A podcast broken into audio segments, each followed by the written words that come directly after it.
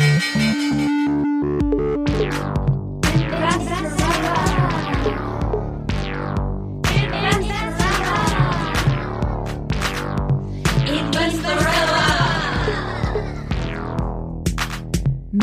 Larissa Krawitz. Die heutige Folge wird unterstützt von der Sprachlern-App Bubble. Ich glaube, ihr kennt sie alle schon. Mit Bubble kann man über 14 verschiedene Sprachen lernen und zwar kurz und knackig. Es gibt über 60.000 Lektionen, die circa 15 Minuten lang sind, also genau wie unser Podcast, ideal, um am Weg zur Arbeit oder in kurzen Pausen zu hören. Und 150 Sprachlernexpertinnen haben daran mitgewirkt. Eine neue Sprache zu lernen eröffnet dir eine neue Welt kulturell, aber auch finanziell, denn dann kannst du Wirtschaftsnachrichten auch auf anderen Sprachen lesen. Und Bubble hilft dir, Grammatik leicht zu verstehen und mit unterhaltsamen und einfachen, alltagsnahen Dialogen in die Sprache einzutauchen. Und es gibt verschiedene Lerninhalte. Es ist nicht alles gleich. Es gibt Podcasts, es gibt Lektionen, es gibt Spiele und du kannst das alles kombinieren, um eine neue Sprache in dein Leben zu integrieren. Und wenn du jetzt schon genau weißt, was deine nächste neue Sprache sein soll, dann kannst du auf bubble.com-audio gehen und mit dem Code Investorella bekommst du sechs zusätzliche Monate zu deinem Abo geschenkt. Code Investorella, I-N-V-E-S-T-O-R-E-L-L-A. Viel Spaß mit deiner neuen Sprache. Hallo Larissa, willkommen bei Folge 33. Hey Jan und hallo liebe Investorellas. Diese Folge 33 ist eine ganz besondere Folge, denn ich habe mich, glaube ich, noch nie so sehr gefreut auf die Aufnahme einer Folge wie auf diese. Ich bin hier ähm, am Weg ins Studio im Auto gesessen und habe 70er Jahre Disco-Musik gehört, yes. wie zum Beispiel Donna Summers I Feel Love oder Thelma Houston's Don't Leave Me This Way. Denn in dieser Folge geht es um die 1970er Jahre. Ja, Larissa, letzte Folge haben wir darüber geredet, wie wir krisensicher investieren können. Und heute widmen wir uns der 70er Jahre. Warum? Die 70er Jahre sind eine enorm, enorm spannende Dekade, wenn es darum geht, äh, zu observieren, also zu beobachten, was passiert, wenn verschiedenartige Krisen aufeinandertreffen. Krieg, Energiekrise, ökonomische Paradigmenwechsel, darüber werden wir auch sprechen. Und die 70er Jahre haben aktuell eine gewisse Relevanz.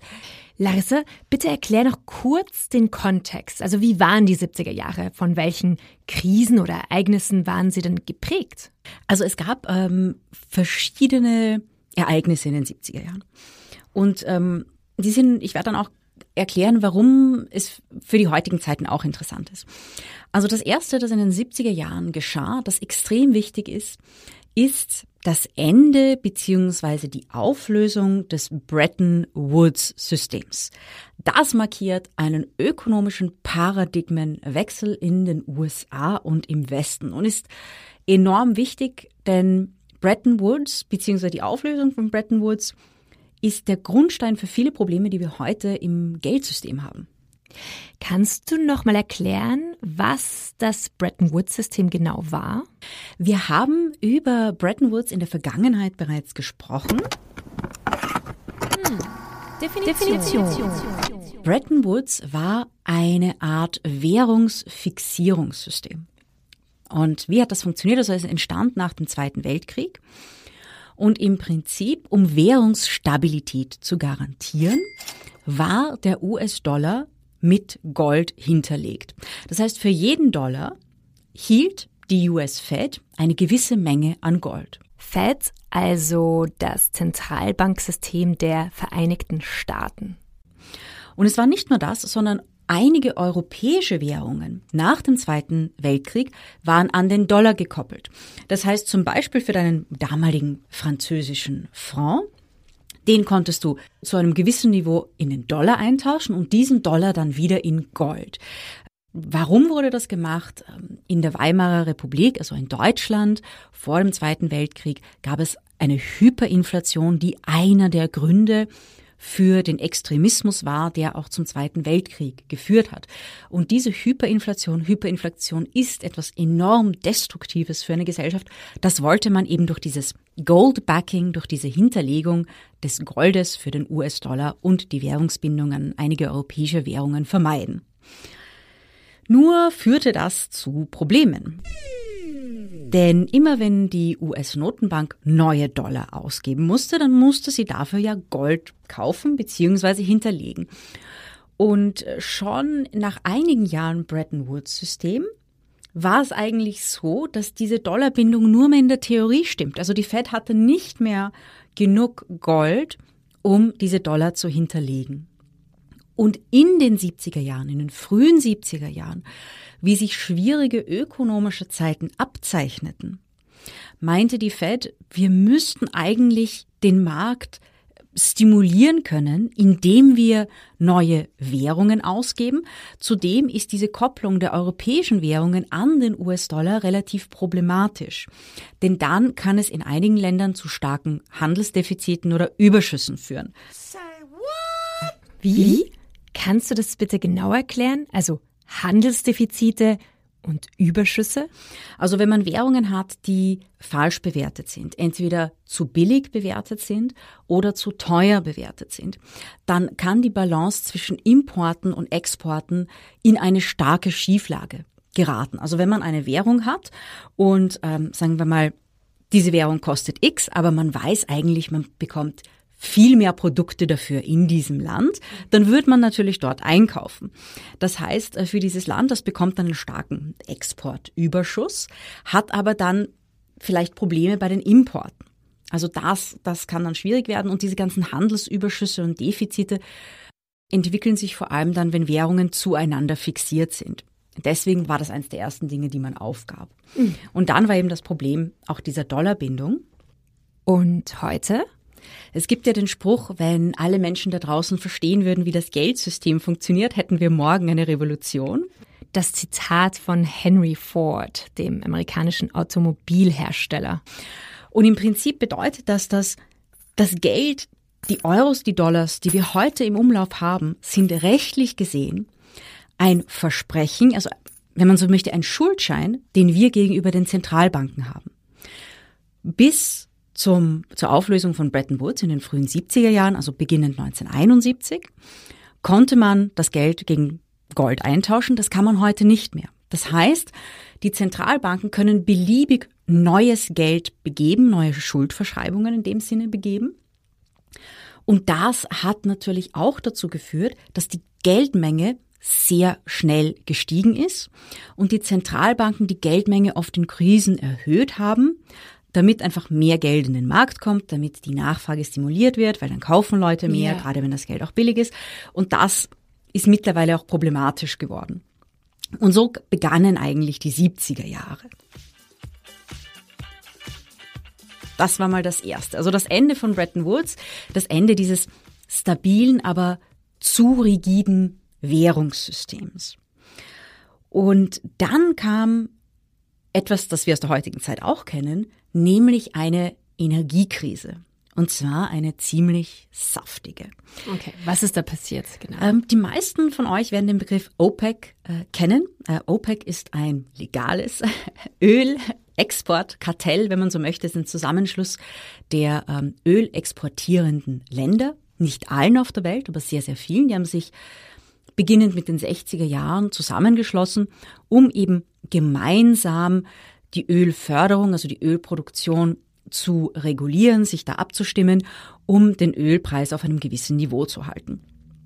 Und in den frühen 70er Jahren äh, Dadurch, dass die Zeiten ökonomisch schwieriger wurden, gab es in der OPEC Ängste, dass viele Länder ihre Ölproduktionen verstaatlichen würden und dass das den Ölpreis vielleicht temporär crashen könnte. Also haben sie gesagt, okay, ähm, es gab auch noch andere Faktoren, politische Faktoren, ähm, haben sie sich entschieden, die Ölproduktion zu drosseln, also weniger zu produzieren, weniger zu exportieren. Was hatte das für Konsequenzen? Das hatte enorme, enorme, enorme Konsequenzen. Ähm, denn der Ölpreis ist in die Höhe geschossen. Und ich glaube nicht, also für die OPEC, die OPEC war damals noch ziemlich neu, man hatte in den 70er Jahren nicht, nicht die gleichen Wirtschaftsanalyse-Tools wie heute. Die Produktion wurde gedrosselt, der Ölpreis schoss hinauf und es führte zu einer enormen Energieknappheit. Und damals war die Weltwirtschaft wesentlich stärker von Öl abhängig als heute. Und es kam zu einem sogenannten Ölschock. Das heißt, in vielen Ländern, gerade in, in, den USA oder auch in Europa, wurden Ölprodukte rationiert oder man musste sich stundenlang bei Tankstellen ähm, anstellen, um das Auto betanken zu können. Und äh, der damalige Anstieg des Ölpreises ist auch dafür verantwortlich, dass sogenannte Ölscheichs so reich geworden sind. Also das ist der, der Hauptfaktor, warum plötzlich so viel Geld in die ölexportierenden Länder floss. Also das war ähm, quasi dieser Ölschock und der hat natürlich zu einer immensen, immensen Inflation geführt. Einer energiebasierten, einer rohstoffbasierten Inflation, so wie wir sie auch in und nach ähm, der Corona-Krise gesehen haben. Ganz kurz, Larissa, Inflation könnte man sagen, ist einfach Teuerung. Ja, äh, vielleicht noch äh, kurz eine kleine Erklärung. Es gibt zwei Arten, Inflation zu messen. Das eine ähm, ist der sogenannte CPI, Consumer Price Index, ähm, also der Verbraucherpreisindex, wenn man so möchte. Und das andere ist der Producer Price Index. Das sind die Produzentenpreise, die Erzeugerpreise oder manchmal auch Einkaufspreise genannt. Ähm, generell im deutschsprachigen Raum Erzeugerpreisindex. Und beim Erzeugerpreisindex misst man, wie teuer es ist für Industrieunternehmen, für Produzentinnen und Produzenten einzukaufen. Und wenn der steigt, dann dauert es meistens ein paar Wochen oder auch Monate, bis sich das auf die Konsumentenpreise auswirkt. Mhm. Das ist ja klar, weil es ja. muss mal durch die Produktionsprozesse fließen und die Produzenten dort, wo sie können, versuchen, ihre Kosten weiterzugeben. Also das ist Inflation. Generell kann man Inflation auch die Teuerungsrate nennen. Mhm. Das, das wäre, das wäre auch korrekt, die Teuerungsrate. Mhm. Und meistens wird für, von den Konsumentenpreisen gesprochen. Und Larissa, wie war die Inflation in den 70ern? Die Inflation in den 70er Jahren war teilweise zweistellig. Ich habe da auch ein paar Daten mitgebracht. Die kommen aus den USA, weil da gibt's einfach die, die besten äh, Wirtschafts- und Finanzdaten. Wie sah es mit der Inflation aus? Also Anfang der 70er Jahre war es noch ganz okay. Also 1972, da war man bei 3,4 Prozent Inflation. Ja, ist noch akzeptabel. Die schoss ziemlich schnell hinauf. 73 auf 8,8 und 1974 zweistellig, 12,2 Prozent. Das war genau die Zeit des, äh, des Ölschocks. Dann hat sie sich ein bisschen erholt, wieder runter auf sieben, auf fünf, auf sieben Prozent. Aber Ende der 70er Jahre stieg die Inflation wieder, also 1978 auf neun Prozent, 1979 13,3 Prozent und in der ersten Hälfte des Jahres 1980 sogar 14,8 Prozent. Also wow da gab es wirklich eine enorme Inflation. Und in Europa hatten wir zwischen 2000 und 2020 in den meisten so zentraleuropäischen Ländern, Österreich, Deutschland, wirklich eine sehr geringe Inflation, also unter zwei Prozent. Und diese geringe Inflation, dieses Ziel, die Inflation unter zwei Prozent zu halten, war ja auch immer eines der Ziele der EZB. Und das wurde jetzt ein bisschen umgewandelt auf, na ja, so um die zwei Prozent langfristig. Also wie ist es heute? Wie ist die Inflationsrate heute? Ähm, wir, wir hatten in Österreich im Jahr 2021 circa dreieinhalb Prozent mhm. und aktuell Monat auf denselben Monat im letzten Jahr gesehen, die aktuellste Rate war bereits bei sieben Prozent. Also wow. das ist eine Inflation, die wirklich sehr, sehr, sehr stark angesprungen ist. Und es gibt auch Ökonominnen und Ökonomen, die davon ausgehen, dass wir vielleicht kurzfristig sogar zweistellig sein könnten, also über zehn Prozent Inflation. Denn die Einkaufspreise, also die Erzeugerpreise, ja. Äh, sind vor kurzem um den stärksten Wert seit dem Zweiten Weltkrieg gestiegen. Also wir sehen hier noch eine Parallele. Wie, ja, noch eine Parallele ja. zu den 70er Jahren. Und es ist auch sehr stark, diesmal ist es nicht unbedingt das Öl, sondern eher das Gas, also auch ein Rohstoff, der sehr stark in der Industrie verwendet wird und auch in der Landwirtschaft. Also hier haben wir eine Parallele zu den 70er Jahren, also so eine Art Energiekrise und eine energiegetriebene Inflation. Deswegen sind die, die 70er Jahre so wichtig, also dass man sie sich ansieht. Ja, und eine weitere Parallele sind die geopolitischen Konflikte, also die Kriege. Ja, in den 70er Jahren ein äh, Krieg, Anfang der 70er Jahre, der äh, auch ökonomisch sehr, sehr wichtig war, ähm, ist der Yom Kippur-Krieg. Und da äh, war natürlich dann auch ein gewisser Zwist zwischen den USA und den ölexportierenden arabischen Ländern, die natürlich gesagt haben, ja, also wenn die USA Israel unterstützt, dann wird das problematisch. Also das war dann auch ähm, eine Situation, die sich verschärft hat. Mhm. Und man darf den Vietnamkrieg nicht vergessen, der ebenfalls in den 70er Jahren stattfand. Also das ist ein weiterer Faktor. Und damals sah die Welt anders aus als heute. Es gab doch mehrere Blöcke, also es gab äh, das, äh, es gab die UdSSR, ähm, es gab das kommunistische China und dann den kapitalistischen Westen und viele Länder, die so ein bisschen dazwischen waren. Und beide Blöcke haben natürlich versucht, zu expandieren. Es gab einige Stellvertreterkriege, unter anderem eben der Vietnamkrieg, der natürlich auch eine, eine ähm, ökonomische Belastung war. Also die 70er Jahre, wie gesagt, die Musik war gut, die Politik und die Wirtschaft waren äußerst schwierig. Ja. Gut, das heißt, es gab viele Parallelen. Was können wir aus den 70ern tatsächlich lernen? Also wie haben wir es geschafft, auch in den 70ern aus dieser Inflationsrate von 12 bis fast 14 Prozent eben rauszukommen, wegzukommen. Also das Gute ist, ist erstmal, ähm, wenn ich mir so die Demografie unserer Hörerinnen und Hörer, gibt's auch, ansehe, dann würde ich sagen, die meisten von uns haben Eltern, die schon in den 70er Jahren gelebt haben und dann auch jung waren und die haben es auch überlebt. Also das ist einmal ein, ein gutes Zeichen. Und man kann natürlich jetzt hergehen und mit den eigenen Eltern sprechen und sie fragen ja, wie war das damals? Eine Sache, die mir über Österreich erzählt wurde, die ich nicht wusste, sind die sogenannten Energieferien. Das ist eine, eine Schulferienwoche, so, ich glaube im Februar. Und ich dachte mir immer, die heißen Energieferien, damit Kinder in der Schule einfach rausgehen können, im Winter ein bisschen spielen an der frischen Luft, dass sie nicht immer im dunklen Klassenzimmer sitzen und immer drin sitzen den ganzen Winter, damit sie mehr Energie kriegen für die Schule.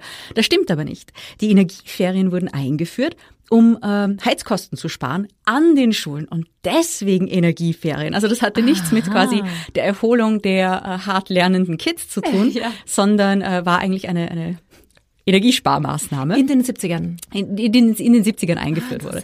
Also da gab es äh, in den 70ern dann kuriose Entwicklungen. Einige auch sehr, sehr positiv. Also eine Entwicklung, die es gab, es gibt ja Ölbohrplattformen in der Nordsee, in der Nähe von Großbritannien, in der Nähe von Norwegen. Und viele davon entstanden in den 70er Jahren. Denn man wusste zwar, dass es dort Erdöl gibt, aber es hätte sich bei geringeren Ölpreisen nicht gerechnet, dort eine Plattform zu bauen und dieses Erdöl äh, dort zu fördern. Aber mit teureren Ölpreisen kamen eben diese anderen Länder, diese anderen Regionen dazu, die dann eben auch den Ölmarkt beliefert haben. Das ist insofern eine gute Entwicklung, als dass der Ölmarkt dann etwas fragmentierter wurde. Also es kamen quasi neue Ölförderungsprojekte, neue Produzenten in diesen Markt. Eine andere gute Entwicklung ist das Solarpanel. Ähm, das äh, hatte auch in den 70er Jahren quasi seine erste Erfolgswelle, eben weil Energie plötzlich so teuer wurde äh, dass man begann mit Solarpanelen zu experimentieren, teilweise einzubauen. Leider wurde das nicht so, so schnell fortgesetzt, sonst wären wir heute viel weiter, denn die Paneele waren damals im Vergleich zu heute besonders, doch relativ ineffizient und teuer. Und nachher wurde Öl und beziehungsweise fossile Energieträger wurden wieder billiger. Das heißt, es hat sich dann nicht mehr wirklich ausgezahlt. Das ist das eine. Und es gibt auch einige Geschichten aus den USA, dass die Öl- und Gaslobby relativ hart gegen Solarpaneele, so Solarenergie vorgegangen ist. Das war vielleicht auch noch ein Faktor. Aber vor allem war es, dass die Solarpaneele einfach noch nicht so weit entwickelt waren, wie sie heute sind. Aber in den 70er Jahren gab es mal da diese, diese erste Welle an alternativen erneuerbaren Energien. Und ich glaube, das ist wichtig, das auch zu bedenken, denn gerade gravierende Krisen fördern Experimente, fördern Innovation. Man sagt immer, Not macht erfinderisch. Das ist einer der positiven Aspekte. Oder ein anderer Aspekt sind effizientere Autos. Davor war es eigentlich, ja, wie viel Benzin verbraucht das Auto? Ja, nicht so wichtig. Aha. Aber dann fingen natürlich die Automobilfirmen an, daran zu arbeiten, effizientere und somit auch sauberere Motoren herzustellen. Also das hat einiges in, in Gang gesetzt, also auch einige positive Aspekte. Aber für Investorinnen war es eine sehr schwierige Dekade. Und das sollten wir uns vielleicht mal anschauen. Wie kann man sich das vorstellen als Investorin? Ich meine, die meisten Aktien sind uninteressant, aber es gibt doch immer auch Aktien, die dann besonders spannend sind in Krisenzeiten. Also es gab in den 70er Jahren ähm, einige Rezessionsquartal in den USA, sogar vier Rezessionen in einer Dekade. Äh, die Zinsen wurden teilweise sehr stark angehoben. Also im Prinzip die Fed hat alles gemacht, um irgendwie äh, die Wirtschaft wieder zu stimulieren, alle möglichen Experimente, was aber schwierig war, weil die Inflation sehr, sehr, sehr stark ähm, rohstoffgetrieben war in den 70er Jahren. Und das war natürlich sehr schlecht für Aktien. Und man hat das gesehen im S&P 500, einer der größten US-Indizes, der am Anfang der 70er Jahre bei circa 700 Punkten stand und am Ende der 70er Jahre bei 400 Punkten. Mhm.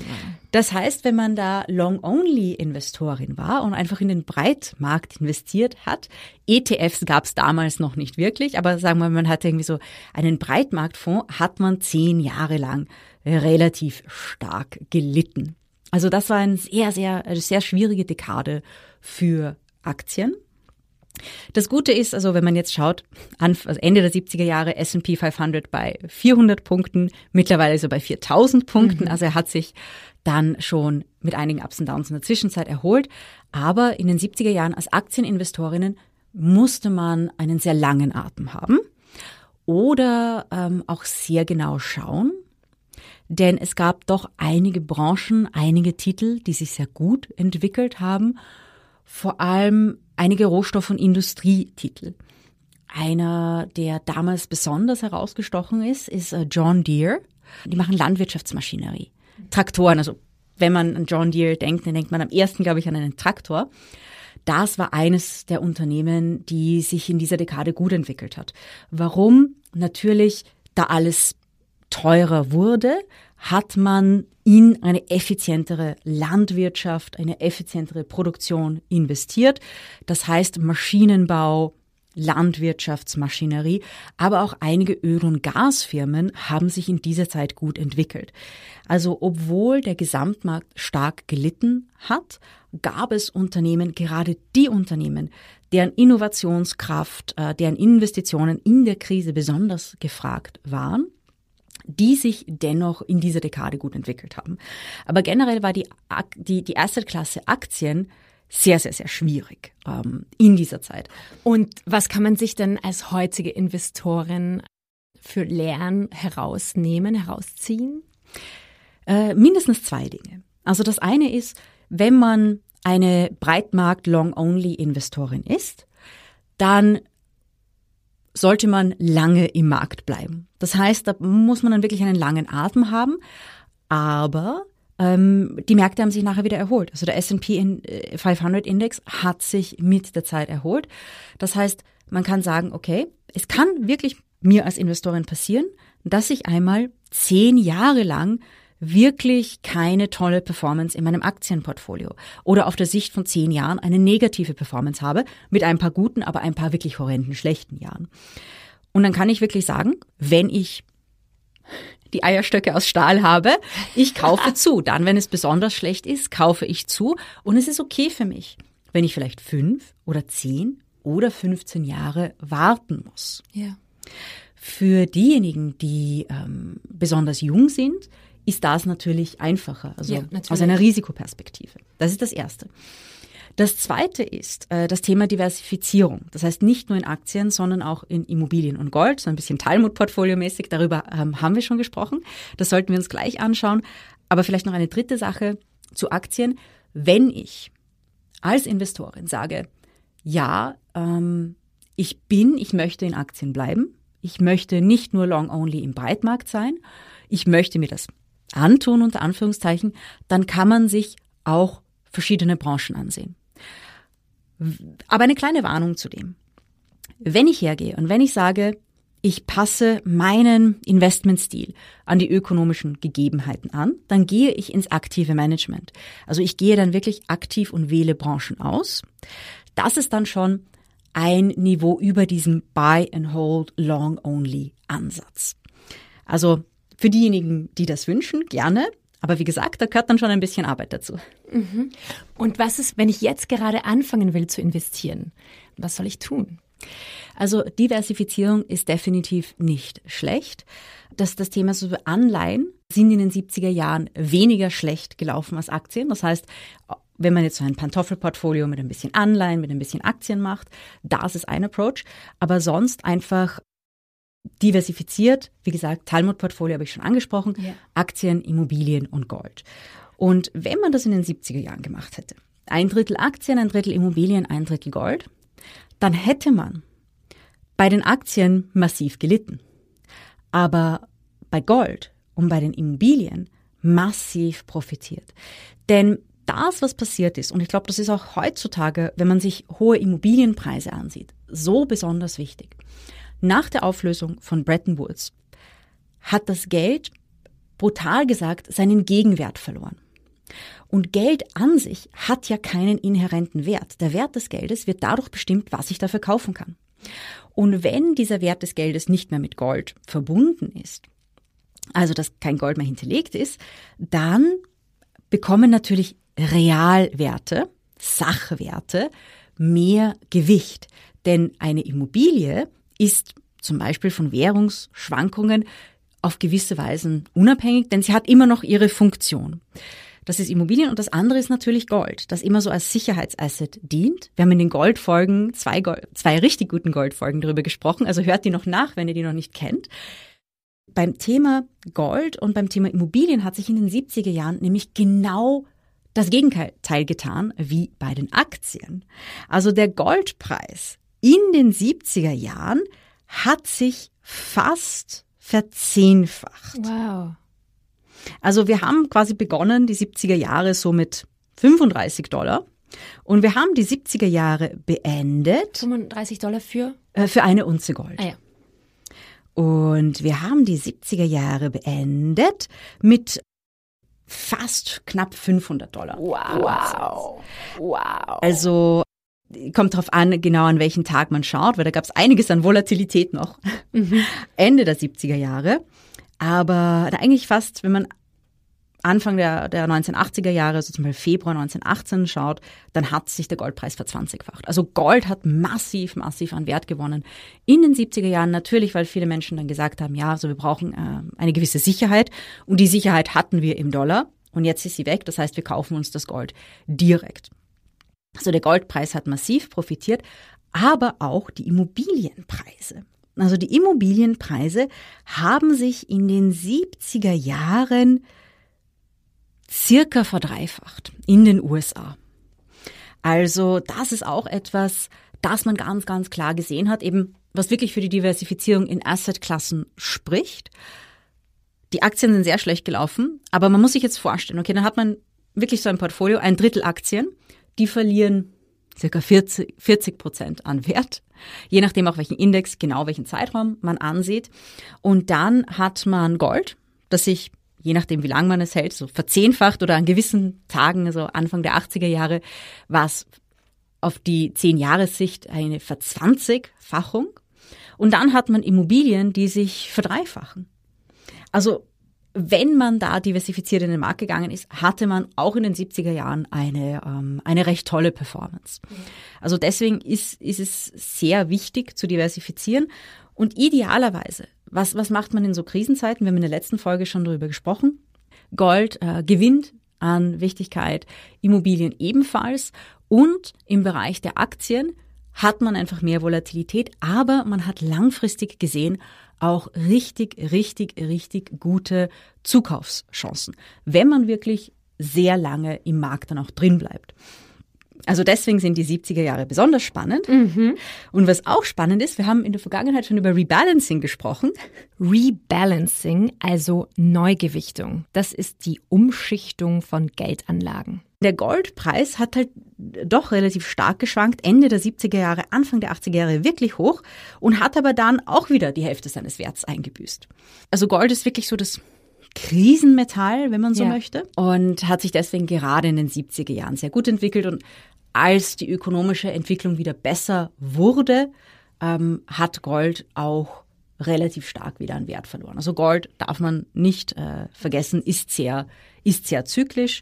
Und das sind so die wichtigsten Learnings, würde ich sagen. Ja. Okay, Larissa, wir haben uns jetzt angeschaut, was für Parallelen es gab zwischen den 70er Jahren und heute. Aber was ist denn anders heute? Also es gibt heute schon einige Dinge, die anders sind.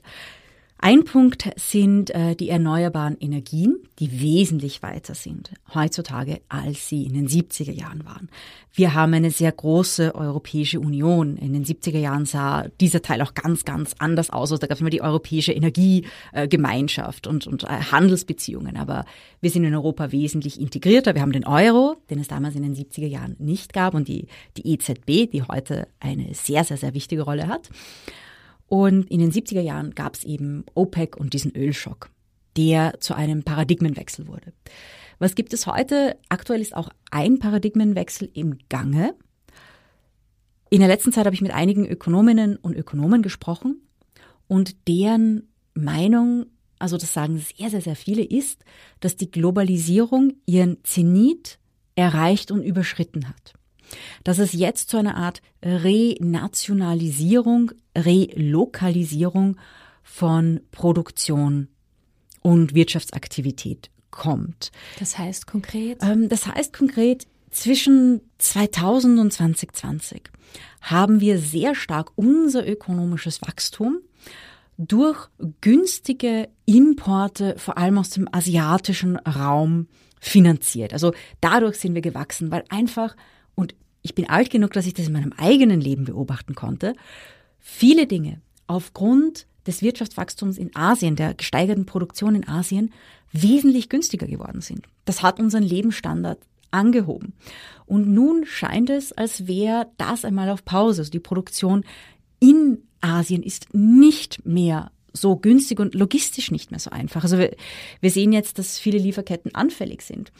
Und dieser hohe Globalisierungsgrad, diese hohe Vernetzung hat natürlich auch mit dem Ukraine-Konflikt zu einigen Problemen geführt. Einfach weil die also medialen Beispiele sind Weizen, aber auch Speiseöle, also Sonnenblumenöl, weil viele Dinge in der Ukraine produziert werden und jetzt äh, hängen natürlich diese ganzen Exportketten, also die Ukraine kann teilweise nicht mehr produzieren, teilweise nicht mehr exportieren.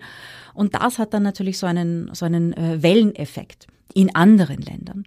Und das bringt natürlich einige Länder dazu, dann wieder zu reevaluieren, wie viel Prozent unserer Nahrungsmittel können wir selbst produzieren? Was können wir eigentlich selbst produzieren? Auch wenn es ein bisschen teurer ist, macht es vielleicht aus Sicherheitsgründen Sinn, XYZ wieder bei uns zu produzieren. Ganz wichtiges Thema sind äh, medizinische Güter. Mhm. Also Antibiotika, aber auch alle möglichen Rohstoffe, die für alle möglichen Medikamente und medizinische Güter benötigt werden, werden großteils in, in China und Indien hergestellt. Und da ist natürlich auch die Frage, brauchen wir mehr pharmazeutische Industrie wieder in Europa, wieder in den USA? Also viele Länder stellen sich aktuell diese Frage. Viele Konzerne stellen sich die Frage der Energieautonomie. Das heißt, das ist wesentlich, wesentlich mehr als sollen wir uns eine PV-Anlage aufs Dach bauen? Ich meine, yeah. das fragen sich auch viele. Mhm. Aber viele fragen sich, äh, und ich habe das gehört von Papierkonzernen, die zum Beispiel ihre Abfallprodukte auf eine Art und Weise recyceln, dass sie selbst Biogas beziehungsweise Bioenergie produzieren können. Ein ganz spannendes Thema ist eben, ja, wie mache ich meinen Konzern energieautonom? Also da entstehen viele, viele neue Sachen und gerade im Bereich der erneuerbaren Energien könnte es jetzt zu einer, zu einer massiven Entwicklung kommen. Und das Allerwichtigste ist auch, die 70er Jahre sind ja schon vorbei. Wir kennen quasi die Vergangenheit und unsere Zentralbankerinnen haben, manche von denen haben in den 70er Jahren gerade mal studiert, wenn ich so zurückdenke, und kennen diese Zeiten. Das heißt, wir haben auch ökonomische Lektionen gelernt. Und die Frage ist vor allem, wie gehen die Zentralbanken, aber auch wie gehen die Regierungen mit dem Thema um, wissend, was in den 70er Jahren passiert ist. Das wussten die Zentralbanker, damals waren es Männer, und äh, Regierungsmitglieder in den 70er Jahren natürlich noch nicht. Das heißt, da haben wir die Chance, es anders und besser zu machen. Und als Investorin können wir natürlich auch zurückschauen und sagen, okay, Diversifizierung und bei Aktien, wenn ich in the long run drin bin, dann äh, ergeben sich für mich eventuell, wenn ich mir das zutraue, also auch das Risiko zutraue, gute Nachkaufmöglichkeiten für mein Pensionsportfolio.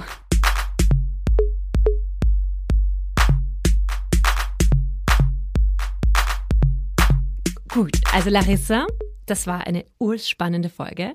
Und wir machen in zwei Wochen schon weiter mit einer nächsten Folge aus dieser Mini-Spezialstaffel. Was für ein Thema beschäftigt uns da? Ja, wir wollten ja eigentlich nur ein oder zwei Folgen zu dem Thema machen, aber die Resonanz von euch war wirklich, wirklich toll. Und deswegen planen wir in zwei Wochen eine weitere Folge zu den extremsten Krisengewinnen ever. Die unethischen, aber auch die ethischen. Äh, denn es gibt das Sprichwort, ähm, It's in times of crises that fortunes are made. Und wir sehen uns in der nächsten Folge an, wie das historisch in den verschiedensten Zeiten geschehen ist. Und da gibt es ein paar richtig, richtig spannende Fälle. Und wir sehen uns auch an, um auf einer positiven Note zu enden, welche tollen Innovationen, also wirklich ethischen Krisengewinner, die der ganzen Welt geholfen haben, aus Krisensituationen entstanden sind. Super, damit wir auch motiviert aus der Folge gehen. Genau. Ja, super, Larissa. Vielen Dank und vielen Dank dir fürs Zuhören. Wie immer folgt unser Podcast-Tipp aus dem Oh Wow Universum. Diesmal ein bisschen Philosophie mit Philosophin Hirn die neue Folge von Philosophien mit Hirn beschäftigt sich mit dem Thema Krieg. Und wir stellen uns die Frage, gibt es denn gerechte Kriege? Diese Folge kannst du ab 25. Mai hören. Wenn du uns unterstützen magst, bitte abonniere diesen Podcast und äh, wenn du willst, teile ihn auch mit deinen Freundinnen und Freunden. Damit sich niemand mehr in der Krise vor den Märkten fürchten muss. Tschüss und Baba.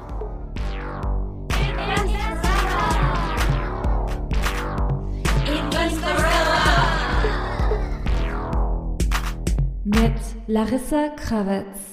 Dieser Podcast wurde präsentiert von Oh, wow.